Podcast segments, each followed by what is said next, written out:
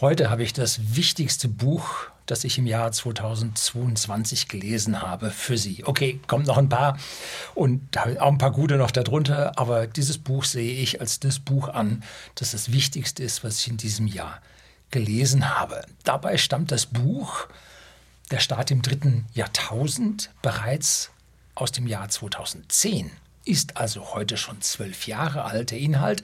Und vielleicht wurde der Inhalt dann auch so vor 14 Jahren recherchiert. Also das Buch hat eine Aktualität zu den heutigen gesamten politischen Problemen, die wir sehen.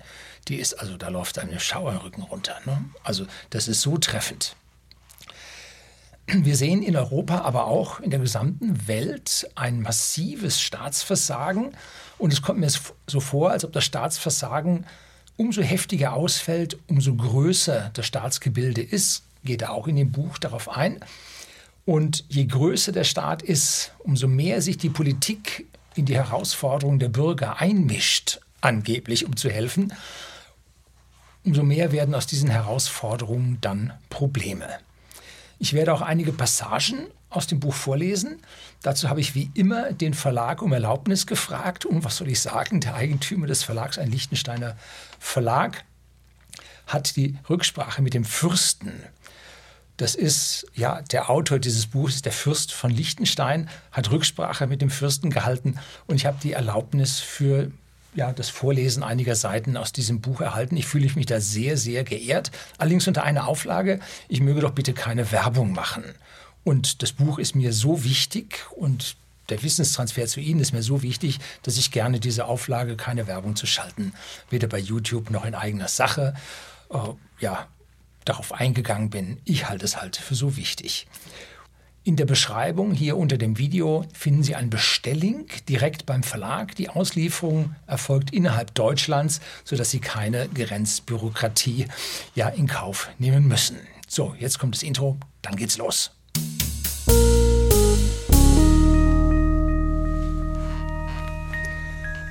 Guten Abend und herzlich willkommen im Unternehmerblog, kurz Unterblog genannt. Begleiten Sie mich auf meinem Lebensweg und lernen Sie die Geheimnisse der Gesellschaft und Wirtschaft kennen, die von Politik und Medien gerne verschwiegen werden.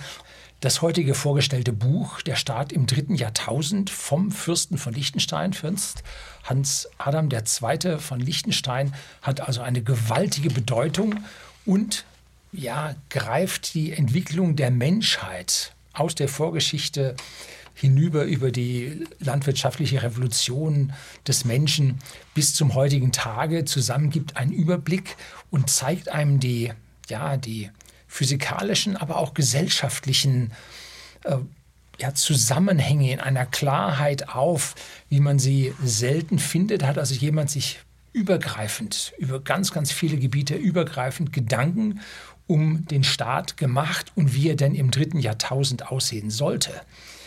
Es gibt ja den alten Spruch, ja, er ist der König, ne? hier also der Fürst, und er kann auch machen, was er will. So war jedenfalls früher meine Meinung, dass es so wäre, aber bei weitem gefehlt.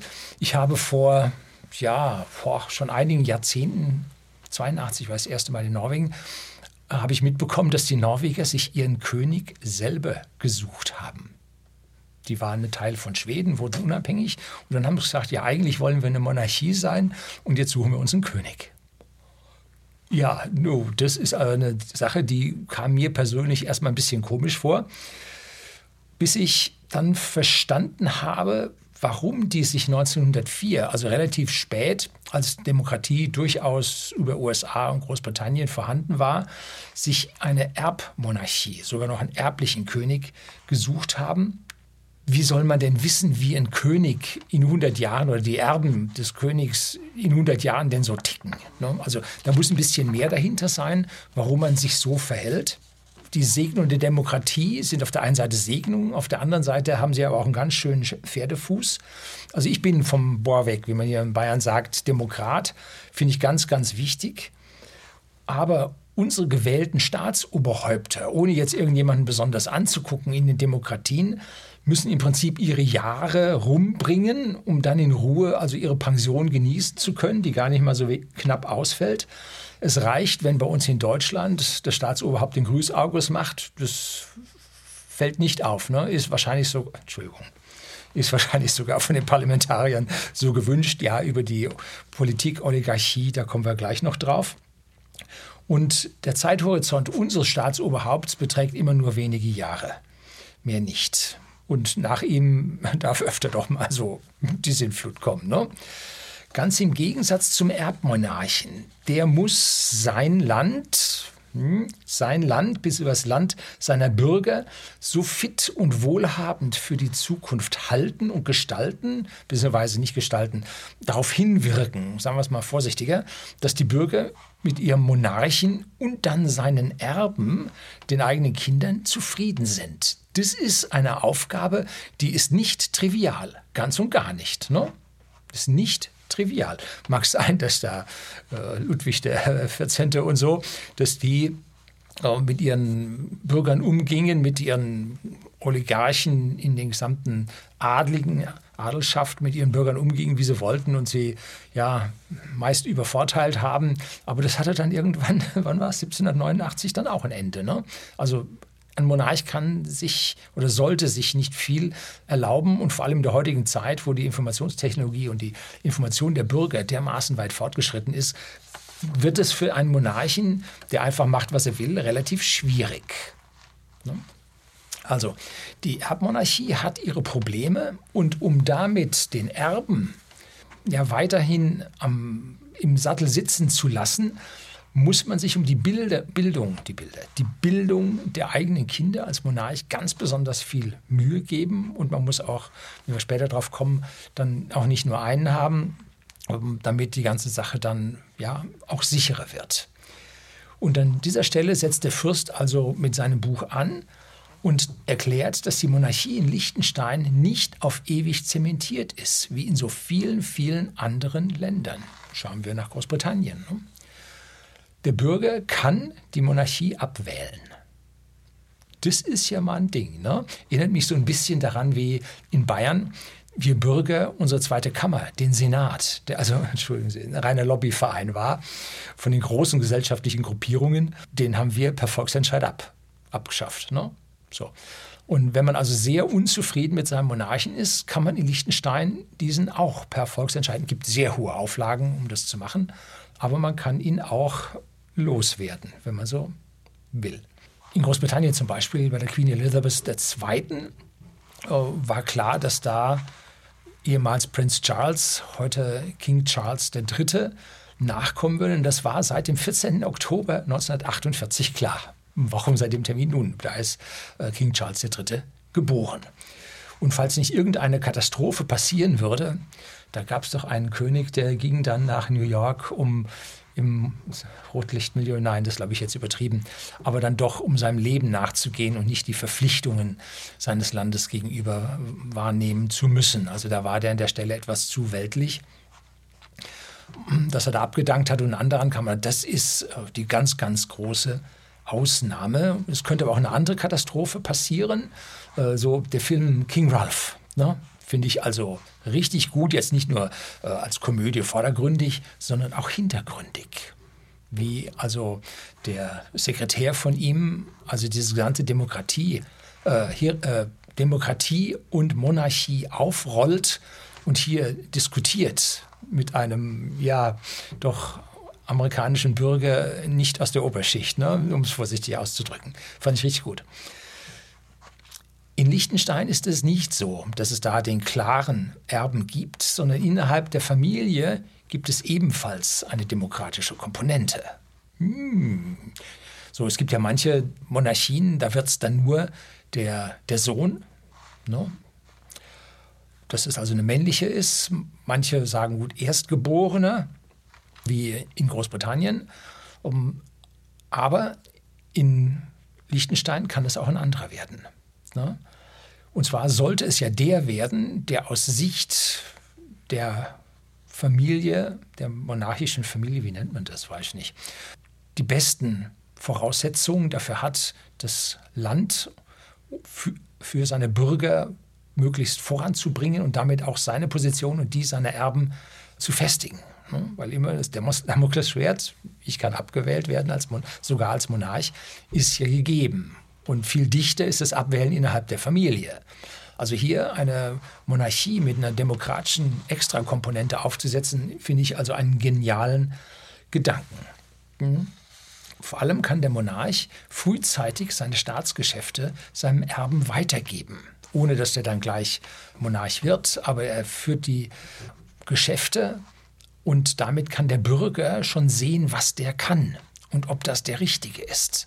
Und dann merkt man dann, ob es Murren im Volk gibt oder nicht und kann dann noch entsprechend gegensteuern und vielleicht einen anderen aus der Familie nehmen, der der Sache dann näher und besser kommt. Ne? Gut, in Großbritannien geht das nicht. Queen Elizabeth II. Ja, geht das nicht, ist falsch. Wird das nicht gemacht? Queen Elizabeth II. hat ja zwei Tage vor ihrem Tod noch die neue Premierministerin mit etwas wenig Fortune ähm, ja noch intronisiert und den Alten verabschiedet. Und da Pflichterfüllung für das Land bis zum Tod ist bei den Windsors wohl üblich. Dass das in Liechtenstein alles gut funktioniert, sieht man am Einkommen der Bürger, am Wohlstand. Und jetzt bitte nicht an dieser Stelle die alten geparkten Schwarzgelder auspacken. Die Zeiten sind lange vorbei. Da wurde nämlich massiv reformiert und Liechtenstein ist Teil des europäischen Wirtschaftsraums und der EFTA und von der schwarzen Liste schon extrem lange runter. Die Reformen des Stiftungsrechts, da aufge, so richtig hochgepoppt mit der CDU, äh, wo diese Parteienoligarchie und vor allem der Hauptvertreter dieser Parteienoligarchie stumm wie ein Fisch waren, die also da nichts rausgelassen haben. Ich fand es sehr, sehr beschämend für Deutschland. Damit haben die lang aufgeräumt und im Jahr 2001 haben sie damit angefangen und 2009 ist das in Kraft getreten und damit sind grundsätzliche Änderungen dort passiert. Und sie befinden sich da also im nicht ganz im Einklang, weil äh, ein Staat mit niedrigen Steuern wird immer beschimpft äh, von denen, die die Staaten mit hohen Steuern gerne oh, ausrauben wollen. Ne? So, gut. Das waren jetzt meine Vorbemerkungen, Gedanken zu diesem Buch, haben jetzt ein bisschen länger gedauert. Und da geht es also vor allem in den ersten Kapiteln um das Selbstbestimmungsrecht des Bürgers, um die Ursprünge des Staates und um die Größen der Staaten. Ne? Und hochinteressant ist die Einordnung des Fürsten auf, in Sachen Monarchie, Oligopol und oder Oligarchie und Demokratie. Und da möchte ich jetzt die ersten äh, Passagen mal vorlesen. In Summe ist nicht so viel, aber Sie erhalten damit immerhin einen Eindruck, wie äh, hier geschrieben wird und wie die Gedanken laufen. Also hier. Der Mensch selbst wurde, wie erwähnt, durch die landwirtschaftliche Revolution genetisch nicht verändert. Dafür war die Zeitspanne zu kurz und der Mensch mit seiner hohen Intelligenz zu erfolgreich. Angepasst wurden die sozialen Strukturen in der Gruppe bzw. im Staat. In den größeren und deshalb meist erfolgreicheren Flächenstaaten verschwanden die demokratische Legitimation der Monarchie und Oligarchie. Es bildete sich eine neue Legitimation heraus, die religiöse Legitimation mit einer gottgewollten Ordnung. Dabei stand die Monarchie bzw. der Monarch im Vordergrund.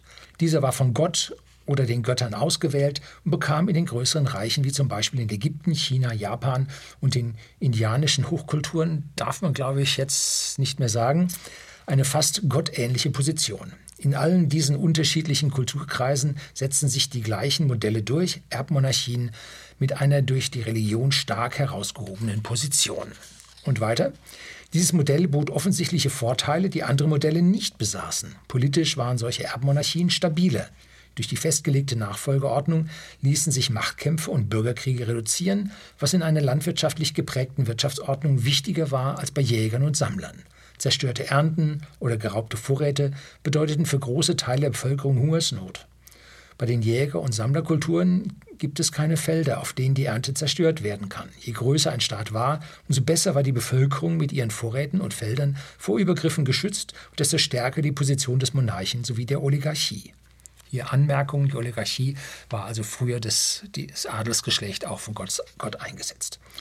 Gelang es einem solchen Staat, die landwirtschaftlichen Kerngebiete der gesamten Region zu integrieren, waren diese Staaten für lange Zeit vor Angriffen der Nachbarn geschützt. Die Nachbarn waren Jäger- und Sammlerkulturen mit einer sehr viel geringeren Bevölkerung, politisch in kleine Gruppen aufgeteilt. Ägypten und China sind gute Beispiele dafür. Einmal geeint waren diese Reiche mit gottähnlichen Monarchen an der Spitze über Jahrtausende erstaunlich stabil. Starb eine Dynastie aus oder wurde sie gestürzt, gab es möglicherweise Bürgerkriege und Anarchie. So kehrten diese Staaten meist relativ rasch wieder zum alten Modell zurück. Die landwirtschaftlich geprägten großen Reiche boten gegenüber den benachbarten Jäger- und Sammlerkulturen sowie jenen Reichen, deren Wirtschaft von der Viehzucht geprägt war, einen weiteren Vorteil. In der Landwirtschaft gibt es relativ kurze, arbeitsintensive Perioden bei Anbau und Ernte sowie längere Perioden, in denen es wenig zu tun gibt, wobei diese Arbeit oft von Frauen erledigt werden konnte. Ein landwirtschaftlich geprägtes Reich verfügt deshalb über ein großes Potenzial an brachliegenden Arbeitskräften, die von der politischen Führung für allerlei Zwecke herangezogen wurden. Es konnte für militärische Zwecke genutzt werden, was allerdings zwei Nachteile hatte. Erstens mussten die Soldaten für Anbau und Ernte wieder nach Hause geschickt werden und zweitens wurde so die gesamte männliche Bevölkerung bewaffnet und militärisch ausgebildet. Dies war wiederum für eine politische Führung, die nicht die volle Unterstützung der Bevölkerung genoss, eine Bedrohung. Deshalb zogen es landwirtschaftlich geprägte Staaten oft vor, sich auf Berufsarmeen zu stützen und die brachliegenden Arbeitskräfte für den Bau heranzuziehen, und zwar von militärischen Befestigungen, Straßen, Bewässerungsanlagen, Schutzdämmen gegen Hochwasser, Tempeln, Palästen, Pyramiden und so manches mehr.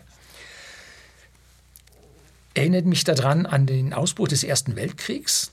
Da hat äh, die KK-Monarchie nach äh, dem Attentat auf den Thronfolger in Serbien, ne?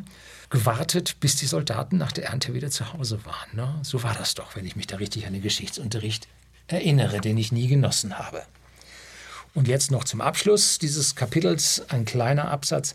Wäre es nicht menschlicher, diese Monarchien abzuschaffen, den Käfig zu öffnen, und zwar den Käfig für den Monarchen, der hier gebunden ist an sein Land, und weiter, den Monarchen und ihren Familien wieder das Privatleben sowie die Rede- und Meinungsfreiheit zurückzugeben. Vielleicht wäre es aber sinnvoller, diesen Monarchen nicht nur ihre, ihr Privatleben und ihre Rede- und Meinungsfreiheit zurückzugeben, sondern auch eine politische Funktion mit demokratischer Legitimation, wie in Liechtenstein. Die Republikaner sollten ihre Augen nicht vor der Tatsache verschließen, dass in der Menschheitsgeschichte die republikanischen Zeitperioden relativ kurz waren und die Zeitperioden der Erbmonarchie relativ lang. Wichtig an dieser Stelle ist die sorgfältige Abstimmung zwischen den Aufgaben der einzelnen Teile des Staates, also des Monarchen, der Oligarchie, geordneten Verwaltung und der direkten Demokratie der Bürger. Denn jede dieser Staatsteile kann Amok laufen. Ne, sehen wir regelmäßig. Bei schwachen Monarchen neigen die Oligarchen stärkere Kraft zu übernehmen. Und das sehen wir ja aktuell in Deutschland wo die Parteien hier die Macht übernommen haben und ja, damit dem Wirken von Kanzler und Bundespräsident, also ja, die Parteien stellen sogar in politischem Konsens den Bundespräsidenten. Also da ist mit so wirklicher Kräfteteilung nicht wirklich viel zu sehen. Vorbild. Da geht es weiter im Buch mit den nächsten Kapiteln über die, Grundla äh, die Anfänge der Demokratie und die Grundlage vieler heutiger Staaten mit ihren Verfassungen ist die indirekte Demokratie nach US-Vorbild. Das Zweikammersystem, Repräsentantenhaus und Senat und bei uns der Bundestag und der Bundesrat sorgen für eine indirekte Demokratie und die Beteiligung der Regionen im Prinzip alles richtig, wenn hier nicht die Parteienoligarchie so viel an sich gerissen hätte. Wir sahen das bei der Wahl in Tübingen, wo ja eine Partei, die dort äh, schon lange die Herrschaft hat, nämlich die Grünen, versucht haben, ihren Oberbürgermeister auszuboten, weil er nicht ganz auf Parteilinie war.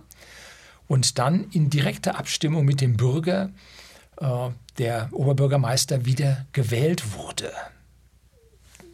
Der Mann hat 90 Prozent an Dingen, die er in seinem Hirn hat, sind nicht meine, ganz bestimmt nicht. Aber es zeigt an diesem schönen Beispiel, dass die Bürger sich ja ihren demokratischen Vertreter, ich hätte schon fast gesagt Monarchen, nein, ihren demokratischen Vertreter halt selber wählen können und auch sollen. Ne? Dass der nicht von der Partei oben vorgegeben werden soll. Haben wir denn überhaupt die Chance, Parteilisten ja, zu beeinflussen? Hier in Bayern äh, mit dem Panaschieren und Kumulieren haben wir gewisse Chancen, da tatsächlich auf der Gemeindeebene was zu machen. Je weiter wir aber höher kommen, umso stärker werden die Parteilisten vom Parteipräsidium ich sage mal in Anführungszeichen, im Hinterzimmer bestimmt. Es gibt einige Demokra äh, demokratische Komponenten noch in der Bestimmung dieser Parteilisten. Aber wenn man sich dann auf den Parteitagen anschaut, ähm, wie Fragen zugelassen werden aus den Parteitags, äh, wie heißen die, Abgeordneten, Teilnehmern, äh, dass da also keine demokratische Komponente drin ist, sondern dass das von der Parteiführung äh, bestimmt wird, welche Fragen zugelassen werden, äh, wird schon interessant, wie sich hier eine Führungsgruppe innerhalb der Parteien Oligarchie äh, darstellt, die in allen Parteien so gehandhabt wird. Ne? Das ist eigentlich das große Problem, was wir bei uns haben. Und dazu kommt dann der Fraktionszwang, der ja, eine Abstimmung für die Hinterbänkler durchaus zur Pflicht macht. Denn wer nun einmal gegen den Fraktionszwang verstößt, der wird also schon mal ermahnt mit einer Warnung, dass sein Wahlkreis er erst nächstes Mal wieder bekommen möchte. Und beim wiederholten Verstoß äh, war es das dann mit seinem Wahlkreis. Hm, dass wir hier also mit dem Fraktionszwang, der nirgendwo im Gesetz steht, der aber von der Parteienoligarchie ja auf die Parlamentarier niedergebrochen wird, äh, eine erhebliche Komponente hat. Dann geht es jetzt weiter mit einem kleinen Zitat. Hier geht es weiter, und zwar aus dieser amerikanischen Revolution und die indirekte Demokratie. Nach Erlangen der Unabhängigkeit standen die Gründerväter der Vereinigten Staaten von Amerika vor einem Problem. Eine religiöse Legitimation der staatlichen Autorität war aufgrund der religiösen Vielfalt kaum möglich. Ja, denn das waren ja die Auswanderer, die religiös unterdrückt waren von den Staatsreligionen hier im alten Europa und dort sich jetzt ausleben konnten. Und sich eine neue dynastische Legitimation zu suchen, nachdem man die alte englische abgelehnt hatte, schien ebenfalls keine Lösung. Nationalismus und Sozialismus als ideologische Legitimation waren noch nicht erfunden. Mangels besserer Alternativen blieb nur mehr die demokratische Legitimation der staatlichen Autorität. Die Väter der amerikanischen Verfassung kannten allerdings die Schwächen der traditionellen Demokratie aus dem Studium der Geschichte. Damit das Volk seine Herrschaft ausübt, waren Volksversammlungen notwendig und das war ja nur in kleinen politischen Einheiten möglich. Eine Unterbrechung des Zitats hier des Vorlesens. Deshalb wurden oder zum, zur Wahl des Präsidenten diese Wahlmänner ja, per Postkutsche und auf Pferd dann entsandt, um den Präsidenten zu wählen. Die waren mitunter Wochen unterwegs. Und deshalb waren diese Wahlmänner dann wichtig als indirekte Elemente äh, dieser Demokratie. Ne? Jetzt geht es weiter, in denen sich die Stimmberechtigten regelmäßig versammeln konnten. Das waren die Counties, die sie dort dann hatten um zu entscheiden. Die USA waren aber schon Ende des 18. Jahrhunderts viel zu groß, sowohl was die Fläche als auch die Einwohnerzahl betraf, um so ein Modell zu realisieren. Außerdem befürchteten die Väter der amerikanischen Verfassung, dass sich die Volksmassen leicht durch populistische Schlagwörter beeinflussen lassen und dadurch nicht nur den Rechtsstaat, sondern den Staat als solchen in seiner Existenz gefährden könnten. Wie man dann anschließend später ja mit der Oktoberrevolution im kommunistischen Bereich dann gesehen hat, der zu einer unsäglichen Verarmung der Bevölkerung geführt hat. Gut, vorher die Monarchen waren an der Stelle nicht besser, die Revolution war fällig. Ne? Gut. Die Angst der Mächtigen vor dem Volk, das ist eine große, große Frage. Und in der Schweiz ist aus meiner Sicht mit solchen Volksabstimmungen durchaus das eine oder andere daneben gegangen. In Summe sind sie aber jedoch weitaus besser gefahren als ihre Nachbarn, die diese Volksabstimmungen nicht hatten. Ne? Dann als nächstes kommen wir zu dem Nationalstaat und dem Sozialismus, wie gerade hier angeführt wurde, die da noch nicht erfunden wurden im 18. Jahrhundert. Und da geht es jetzt weiter. Jetzt sind wir schon, haben wir noch zwei oder so. Ne? Müssen sich mehr lange durchhalten. Müssen aber nachher lesen. Ne? Yeah. So, die Vereinheitlichung der Wirtschaftsräume das heißt jetzt die Bildung von äh, staatlichen Gemeinschaften, von europäischer Gemeinschaft, äh, vom ja, NAFTA-Bündnis und so weiter. Also hier ganz allgemein. Die Vereinheitlichung der Wirtschaftsräume führt aber häufig zu politischen Problemen, besonders wenn nicht alle Privilegien und Monopole aufgehoben werden. Ja, die klammern sich da dran, kriegt man bei uns jetzt ja auch mit. Das sind jene Menschen, die ihre Privilegien verloren haben, dann die Produzenten und Arbeitskräfte, die aufgrund der vermehrten Konkurrenz ihren Betrieb oder ihre Stelle verlieren. Damit hat Donald Trump seine Wahl gewonnen. Ne? Sie versuchen mit allen möglichen und oft unmöglichen Mitteln ihren Betrieb oder ihre Stelle zu retten. Für den Produzenten geht es somit um mehr als für den Konsumenten, der unter einer Vielfalt von Produkten wählen darf. Ja, Deflation ist für den Konsumenten immer gut, alles wird billig. Deflation setzt die Unternehmen massiv unter Druck, weil sie ja in Kostenzwänge kommen und dann die, die die Kostenführerschaft haben, ja ihnen den Markt wegnehmen.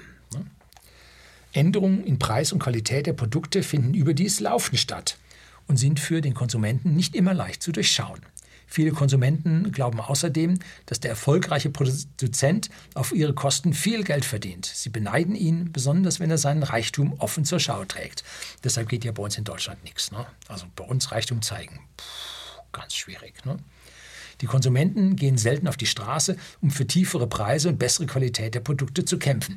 Ändert sich gerade bei der Energieversorgung. Ne? Also da gehen sie auf die Straße, da haben wir schon Hunderttausende unterwegs. Das hat zur Folge, dass ausgerechnet jene Kreise, die am meisten von einer Öffnung der Märkte und einer Vereinheitlichung der Wirtschaftsräume profitieren, eine derartige Politik kaum unterstützen.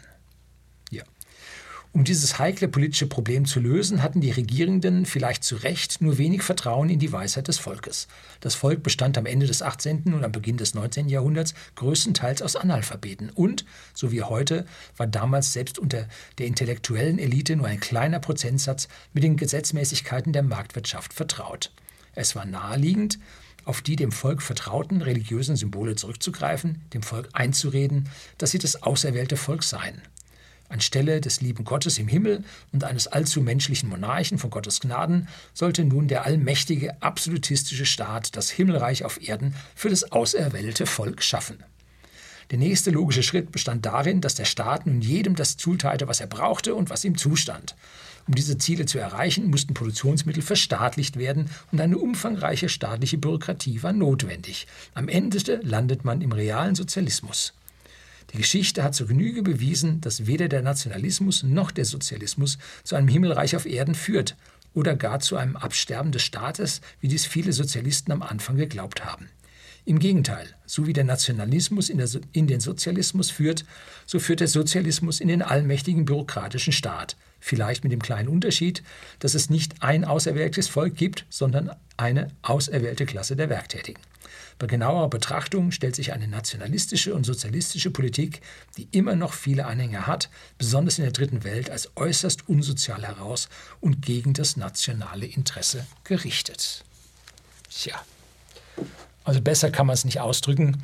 Und das Ähnliche hat bei uns der ja, der bayerische König, der, wenn sein Großvater nicht abgedankt hätte, bei uns in einem Interview gesagt, ähm, dass die Leute halt äh, links und rechts als Unterschiede sehen, aber die Freiheit als eigentlich ein differenz differenzierendes Element in der Gesellschaft als solche nicht erkennen. Die Pendel zwischen links und rechts, sondern die Freiheit alle nicht verstanden. Ne?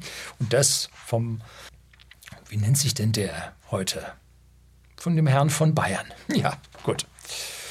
So, in meinem Video über die Gewaltenteilung gebe ich Ihnen unten einen Link in der Beschreibung und damit die dunkle Seite der Macht bei uns in Deutschland. Da habe ich über die fehlende Gewaltenteilung bei uns gesprochen. Und zwar ist die ja weitflächig, fehlt es da ja. Weisungsgebundene Staatsanwälte, Richter, die nach Parteienproports besetzt werden. Und so vieles mehr, wo es also bei uns an der echten Gewaltenteilung fehlt. Und das ist auch die Voraussetzung dafür, dass es ja zu dieser Oligarchie, dieser Parteienoligarchie kommt. Und vor allem passiert, äh, passierte das ja in nicht allzu äh, langer Vergangenheit mit unserem obersten Gericht, wobei wir ja mehrere oberste Gerichte haben für die einzelnen Bereiche, ne, die parallel zueinander arbeiten. Und dasselbe Problem mit der Besetzung der Richter haben auch kleine Staaten, so wie Liechtenstein. Viele Wähler erwarten, dass der Staat das Himmelreich auf Erden schafft und Regierungen haben sich oft bemüht, dies zu verwirklichen, in der Hoffnung, Stimmen zu gewinnen. Der Sozialstaat wurde ausgebaut, das Heer der Beamten größer, die Aufgaben, die der Staat übernehmen musste, vielfältiger, die Gesetzeswerke umfangreicher und komplizierter. Die gesamte Staatsverwaltung ist deshalb selbst in Kleinstaaten unübersichtlich geworden. Weder die Regierung noch die Beamtenschaft, geschweige das Parlament, haben noch einen Überblick über die staatliche Verwaltung und wie die einzelnen Teile der Verwaltung miteinander oder leider oft gegeneinander arbeiten. Um den gesamten Verwaltungsaufwand zu finanzieren, sind die Steuern und Abgaben in den vergangenen Jahrzehnten in den Industriestaaten kontinuierlich angestiegen. Bemühungen, Steuern zu senken, waren meist nur kurze Zeit erfolgreich, oft verbunden mit einer höheren Neuverschuldung, worauf die Steuern und Abgaben früher oder später wieder angehoben werden mussten. Jo. Da sehen wir, wie dieses vor zehn Jahren geschriebene heute, ja, aktueller ist denn je. Solange Politiker und Wähler mehrheitlich in der Ideologie des Nationalismus oder Sozialismus gefangen sind, ist dies nicht erstaunlich. In den meisten Demokratien werden die Parteien in Rechts- oder Linksparteien eingeteilt. Die rechte ist national, die linke sozial. Die Parteien in der Mitte versuchen beides zu sein. Dabei haben die wenigsten bemerkt, dass im Grunde genommen Nationalismus und Sozialismus die Vor- und Rückseite der gleichen wertlosen Blechmünze sind. Das ist der wichtigste Satz im gesamten Buch. Seite 92 die im Zeitalter der Globalisierung langsam vor sich herrostet. Nationalismus, Sozialismus ist der Name einer politischen Sackgasse, die nur von rechts nach links und wieder von links nach rechts führt, aber nicht nach vorne in die Zukunft. Nationalismus, Sozialismus haben die Menschheit in Nationen und Klassen gespalten, die sich bekämpfen. Gelingt es im Zeitalter der Globalisierung nicht, den Staat nach vorne in die Zukunft zu führen, verrostet dieser und landet auf dem Abverlaufen der Geschichte. Die Globalisierung von den Nationalisten und Sozialisten stark bekämpft, das machen nämlich beide, führt die Menschheit wieder zusammen in die große Familie, die sie im Grunde genommen genetisch immer. Die Globalisierung entzieht den beiden Ideologien des Nationalismus und Sozialismus ihre Daseinsberechtigung. Und deshalb wird jetzt dagegen so viel ja, global gekämpft. Das wollen äh, die, die Chinesen mit ihrem Kommunismus, das wollen aber auch die westlichen Staaten mit ihrem aufkeimenden Deglobalisierung. Und hier sehen wir nun ganz genau, woran wir derzeit kranken. Wir pendeln von einer Seite zur anderen und dann wieder zurück und richtige Neuerungen und echte, echten Fortschritt gab es nicht. Fortschrittlich gilt heute eine linke These, die im 18. Jahrhundert und später von Karl Marx Mitte des 19. Jahrhunderts formuliert wurde, also 200 Jahre alt ist. Und dieser angebliche progressive Fortschritt führt doch nur wieder zurück in schlechte alte Zeiten. Auch eine Theorie der Nationalisten ist alt und überholt. Ne? Ohne globale Zusammenarbeit werden wir alle ärmer werden. Die globale Zusammenarbeit, wo jeder das macht, was er am besten kann, führt zu global dem besten Wohlstand für alle. Ne? Ohne diese globale Zusammenarbeit können wir unseren Wohlstand nicht mehr mehren. Das ist beiden politischen Einstellungen, Nationalismus und Sozialismus, gemeinsam. Wer diese erste Hälfte des Buchs gelesen hat, der wird in Zukunft mit weit offenen Augen durch die Welt laufen und überrascht sein, wie Fürst Hans Adam II. von Liechtenstein das bereits vor zwölf Jahren vorhergesehen hat. Und mit einem übergreifenden geschichtlich-politischen ja, Auge sieht, was bei uns daneben geht und wie es ja, der Menschheit als solches am besten gehen würde. Der zweite Teil beschreibt den Staat der Zukunft. Sie müssen ihn schon selber lesen. Äh, auch der erste Teil, habe ich ja nur minimale Ausschnitte gegeben, ist sowas von lesenswert und gibt Ihnen diesen gesamten geschichtlich-politischen Zusammenhang. Es ist also wundervoll. Und ich kann Ihnen versprechen, das Buch ist genial und zeigt wirklich einen Weg aus unserer Misere heraus.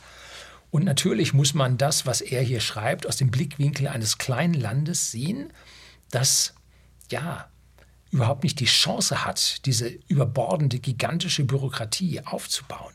Ne?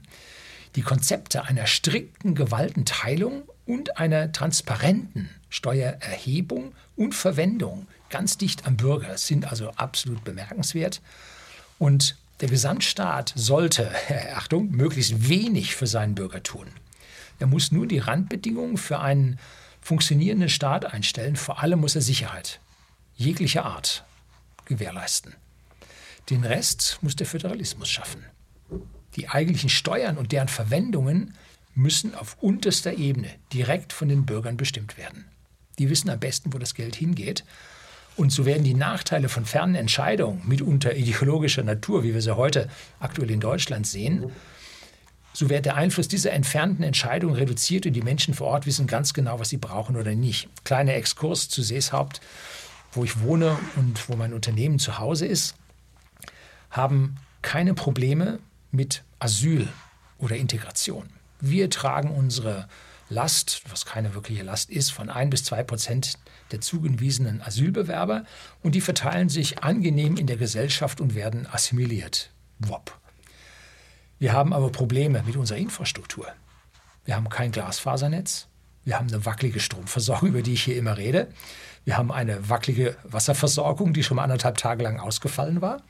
Wir haben ein hohes Verkehrsaufkommen, äh, wo es an Verkehrskonzepten fehlt. Dazu extrem schlechte Straßen. Und wir haben eine monatelange stillgelegte Bahnstrecke bei uns hier gehabt, ne, wegen maroden Schwellen. Ne?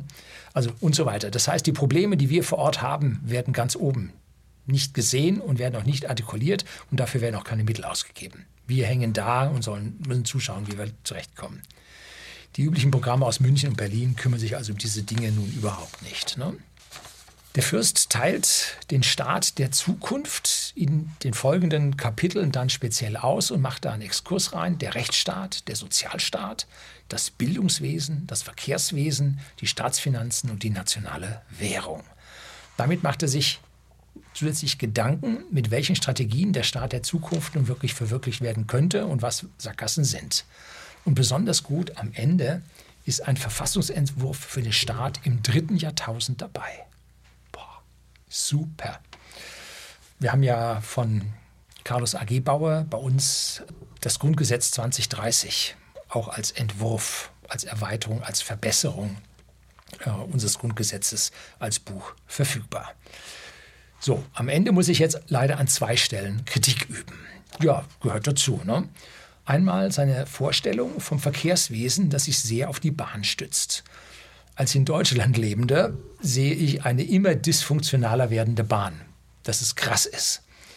Wir liegen jetzt bei einer Pünktlichkeit von 60 Prozent und das auch nur, weil die Intercity-Züge bis zu 15 Minuten Verspätung bekommen, äh, nicht bekommen haben dürfen, ohne dass sie als verspätet gelten. In Japan kriegen die Lokführer Gehaltsabzug, wenn sie mehr als eine Minute zu spät kommen. So 10, 12 Sekunden ist so das Maximum. Pünktlich auf die Sekunde ist eigentlich normal. Ne? So, also das ist etwas, was in Deutschland komplett anders ist, was auch in der Schweiz komplett anders ist. Ne? Und das kann sein, dass das für äh, Liechtenstein hier anders sich darstellt. Liechtenstein hat nur längs entlang des Rheins eine Eisenbahnlinie, die von den Österreichern betrieben wird und dazu drei Übergänge zu der perfekten Schweizer Bahn, die allerdings extreme staatliche Subventionen erhält.